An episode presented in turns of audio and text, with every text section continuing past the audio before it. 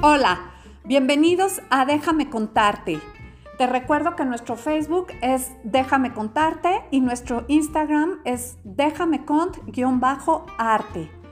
Estoy muy feliz de iniciar esta nueva temporada de Déjame contarte con un tema que me ha traído inquieta desde hace algunos días. En estos meses he tenido la oportunidad de ir a muchas exposiciones, a visitar a algunos artistas y a tener experiencias relativas al arte. Una eh, inquietud, como lo dije hace un ratito, que traigo metida es esto del arte inmersivo.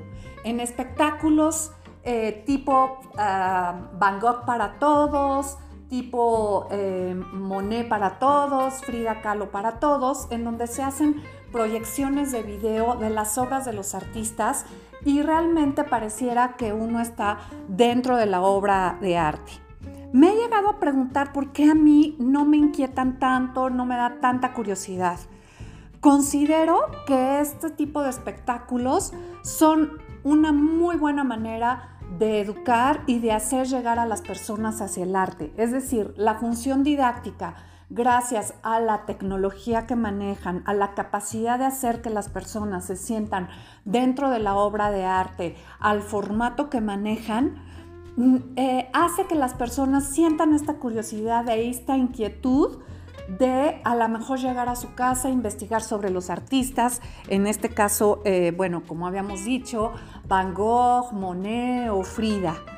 Mm, eso es lo que a mí me parece súper importante de este tipo de obras de, eh, tecnológicas. Todavía no quisiera decirlo porque no estoy en la capacidad en este momento de decirles si son obras de arte o no, porque esa es una pregunta bien difícil. Ahora, a mí a mí, Sonia, quiero compartirles y confesarles que este tipo de espectáculos a mí no me llaman tanto la atención porque creo que todo el arte en general puede ser inmersivo. Es decir, uno puede formar por parte de la obra de arte eh, casi siempre o en muchas ocasiones cuando esta es muy buena. Es decir, toda nuestra concentración y hasta nuestro cuerpo logren sentirse dentro de la obra de arte. Me gustaría dar algunos ejemplos. Por ejemplo, la arquitectura. Em, siempre pienso que la arquitectura son obras de arte inmersivas.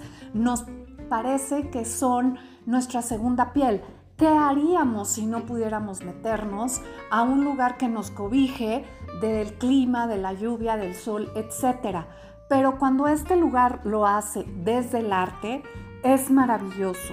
Pienso, por ejemplo, en cómo influyen en el paisaje eh, las pirámides aquí en el México prehispánico o grandes piezas de arte.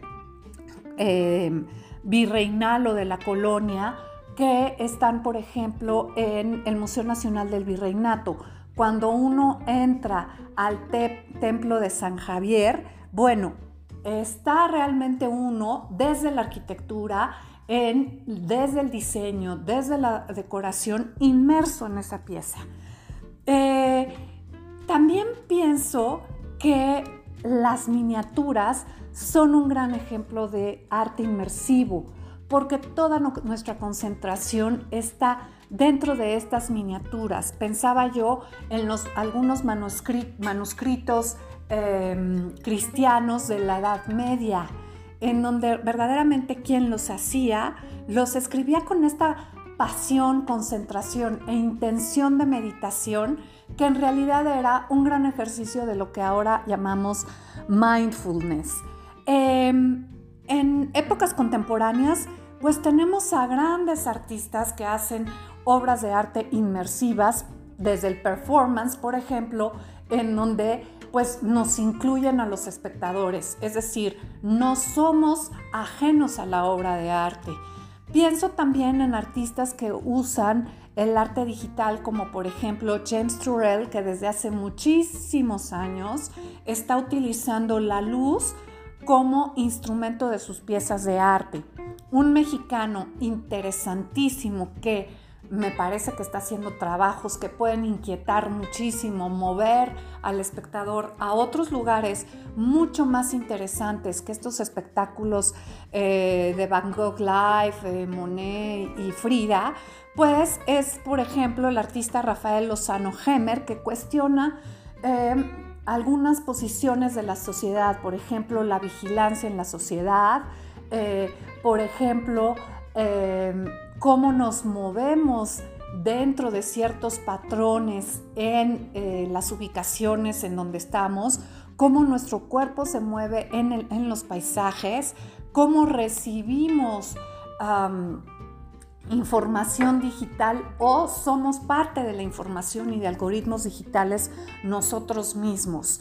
Em, otros artistas que han trabajado algo que puede ser inmersivo es también, por ejemplo, el artista Boris Biskin, que en alguna serie que hizo sobre em, institutos de salud mental, pues alargaba la obra de arte poniendo tapetes o, pintura fuera de, lo que llamamos el marco para que el espectador pudiera interactuar. Otra pieza que me parece súper inmersiva en la historia del arte por supuesto que es las meninas. Em, las meninas de Velázquez. En general el arte barroco me parece bien inmersivo, pero especialmente quisiera dedicarle en esta plática con ustedes tiempo a las meninas de Velázquez. ¿Por qué? Porque fíjense cómo el hecho de que ese cuadro nos mire a nosotros y podamos tener la oportunidad de dialogar con esa pintura, desde los, las, em, cómo los, voy a llamarles actantes o personajes que están en la narrativa de esa pintura, nos están interrogando, cuestionando desde la pintura hacia afuera. Y nosotros respondemos a eso. Este cuadro de las meninas de Velázquez no me parece que solamente sea el espectador el que mire la pintura, sino la pintura nos está obligando a mirarla, a meternos en ella. Esta idea en donde está autorretratado el mismo ah, artista Velázquez y luego pone en reversa su cuadro, como si nos estuviera, no sabemos a quién está pintando, aparentemente a los reyes, pero además parecería que somos también nosotros, ¿no? Entonces, estos ejercicios de artificio en la pintura me parecen bien interesantes. Ahora, yo creo que podríamos también eh, dividir esta conversación sobre lo que se ha llamado arte inmersivo y que parece que ha tenido mucho éxito y creo que está muy bien que tenga éxito.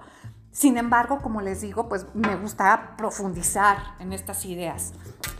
Eh, es, por ejemplo, eh, dividir mis ideas, me gustaría dividir ahora mis ideas entre la interacción que puede haber con la obra de arte y, por otro lado, la tecnología y esta revolución digital que hemos estado viviendo. Bueno, por un lado, y hablando de la interacción de la obra de arte, pues están estos puntos que ya mencioné que el performance, las instalaciones, incluso la pintura antigua, ¿qué es em, más inmersivo o qué idea tan más inmersiva? Esta de inventar la perspectiva en donde pareciéramos que, está, que estamos a la escala de la pintura. Ese es otro de mis puntos por los cuales me gusta llamar o pensar que todo el arte es inmersivo y no solamente estos espectáculos que hemos estado viendo. Eh, también, eh, insisto, la interacción que podemos tener ah, dentro de eh, una obra de arte. Yo creo que precisamente el reto de los artistas tiene que ver con el nivel de inmersión que tenemos los espectadores.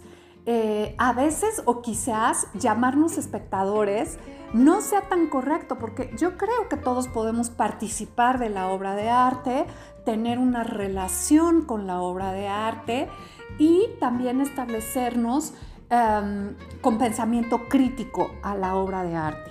No sé si estos espectáculos nos lleven a un pensamiento crítico sobre nosotros mismos, a lo mejor nos llevan a un pensamiento sobre estético, que está muy bien, pero a mí me gusta siempre llevarlo a otro lado, o sea, que la obra de arte me interrogue, me interpele, me, me lleve a lugares eh, que quizás no pensaba y no solamente al goce estético eh, que tenemos en estas eh, piezas espectaculares. la relación con la obra de arte, como les digo, siempre puede resultar y depende mucho del artista. Y a mí por eso no es que yo califique o juzgue a los artistas, Em, sin embargo, creo que un elemento o algo que puede hablar muy positivamente del artista es precisamente su capacidad para interpelarnos y meternos dentro de una discusión con su obra de arte. Incluso eh, nuestro propio cuerpo. Es por eso que Las Meninas de Velázquez seguirá siendo y es una pieza de arte inmersiva, totalmente inquietante, profunda, en fin, como muchas obras de arte eh, del barroco.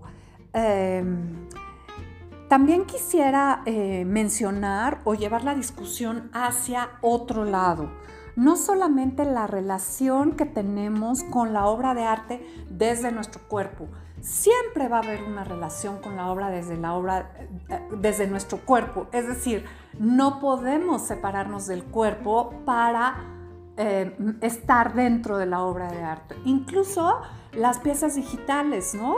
Eh, estas piezas digitales que nosotros vemos en gran formato, pues evidentemente como la de Van Gogh Alive y Monet y Frida y todas estas, nuestro cuerpo está dentro.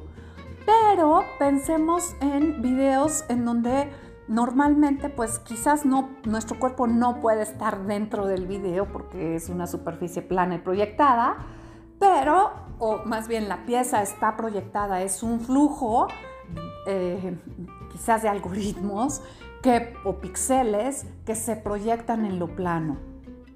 Pero eh, eh, somos capaces o el artista puede llevarnos a que nuestro cuerpo esté dentro de la pieza. Es decir, no solo la tecnología contemporánea tiene la capacidad de meter nuestro cuerpo en la obra de arte, también la obra de arte es capaz de salirse de su marco o de su soporte e integrar el ambiente a la obra de arte. Como ya lo dije, el gran ejemplo es Las Meninas de Picasso. Por otro lado, quiero llevar la discusión hacia el factor tecnológico o técnico. Recordemos el origen etimológico de la palabra arte es tecné, es decir, la relación entre la técnica y el arte es indisoluble. Tecné quería decir en un principio la habilidad o el talento para hacer algo con las manos. Bueno, en esta revolución digital que estamos viviendo, no necesariamente se necesitan las manos para eh, poder hacer artificios. Fíjense la relación entre la palabra arte, artificio. Em, generalmente relacionamos el artificio con una trampa. Pues sí, efectivamente, es esta capacidad de crear la ilusión de que nuestro cuerpo puede estar dentro de la obra de arte o de que la obra de arte se sale. Eh, un gran artificio es la perspectiva, por ejemplo, el, nivel de escala que se maneja, en James Turrell cómo utiliza la luz. Entonces, eh, eh, yo creo que tendríamos también que hacer las preguntas ¿Qué significan las nuevas tecnologías para el arte? Y esta pregunta aplica tanto a las piezas de arte inmersivos de las que empezamos hablando desde el principio, de artistas populares como Van Gogh, eh, Frida y Monet o Manet, perdón. Eh, ¿Qué ha significado eso para la cultura del arte? Yo creo que han tenido un papel importante porque han logrado acercar a personas que quizás no tenían tanto interés en el arte a interesarse por algo que pueda transformar sus vidas, porque sí es eh, muy claro que el arte puede o tendría la capacidad de transformarnos como personas, pero además esto de qué significan las nuevas tecnologías para el arte y sobre todo para generar un pensamiento mucho eh, más crítico de nuestra forma de vida y también un pensamiento crítico en torno a la tecnología. Por ejemplo, cuál es el papel del bioarte en, en general en el mundo. Eh, y me gustaría eh, como plantear ¿Cuál es el interés o cuál es la relación entre la ciencia, la tecnología y el arte? Yo creo que esta relación siempre ha existido. Eh, recordemos, y siempre me gusta recordar esto en mis conversaciones, que eh, eh, no, no, no sé, o no más bien no se ha confirmado si esto que voy a decir es cierto, pero resulta muy atractivo pensarlo pero además es posible. ¿Sabían ustedes, por ejemplo, que Galileo Galilei y el pintor Caravaggio estuvieron eh, bajo la protección del cardenal del Monte? Es decir, el científico y el artista bajo o viviendo en el palacio del cardenal del Monte. No sabemos si se encontraron o no, o no lo que sí sabemos es que los artistas barrocos, igual que Galileo Galilei, estuvieron haciendo exploraciones con espejos, vidrios, en fin, por este interés eh, tecnológico. Eh, quiero citar eh, a un científico que estaba yo leyendo hace rato, un científico artista que forma parte de un festival que se llama Ars Electrónica, que se hace en Austria y que me parece bien importante. Mm, e, él dice, la tecnología es cultura y la cultura es la que da forma a la tecnología. Fíjense cómo hay esta relación tan interesante. Esta cita la pondré en mi Instagram para que eh, la tengan claro. Este festival de arte que se llama Ars Electrónica tiene que ver con esta curiosidad de abrir espacios de pensamiento en cuanto a la revolución digital. Y este festival se lleva a cabo desde 1979, en donde artistas, diseñadores, científicos y personas que se dedican a la tecnología quieren explorar estas señales del futuro que da la tecnología cómo la tecnología y el arte se han podido relacionar. Entonces, eh, a mí me gustaría como terminar este breve ah, podcast y este inicio de temporada, pues con la idea de que el arte inmersivo no solamente son estos espectáculos, que el arte inmersivo ha estado desde siempre en la arquitectura, en la pintura, en la escultura, por ejemplo en la danza. Hace poco tuve la fortuna de ir aquí en México al ballet folclórico de Amalia Hernández.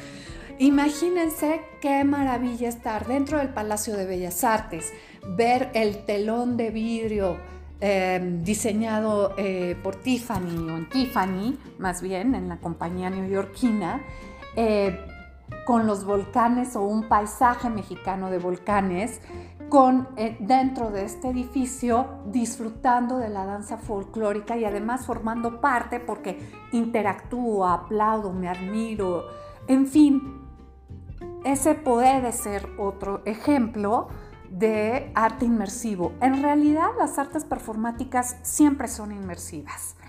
Bueno, pues les agradezco muchísimo. Estoy feliz de regresar a esta nueva temporada con este tema que me ha tenido muy inquieta. Pues si tienen algunas dudas, por favor escríbanme a mí al Instagram. Eh, déjame con arte. Saludos a todos.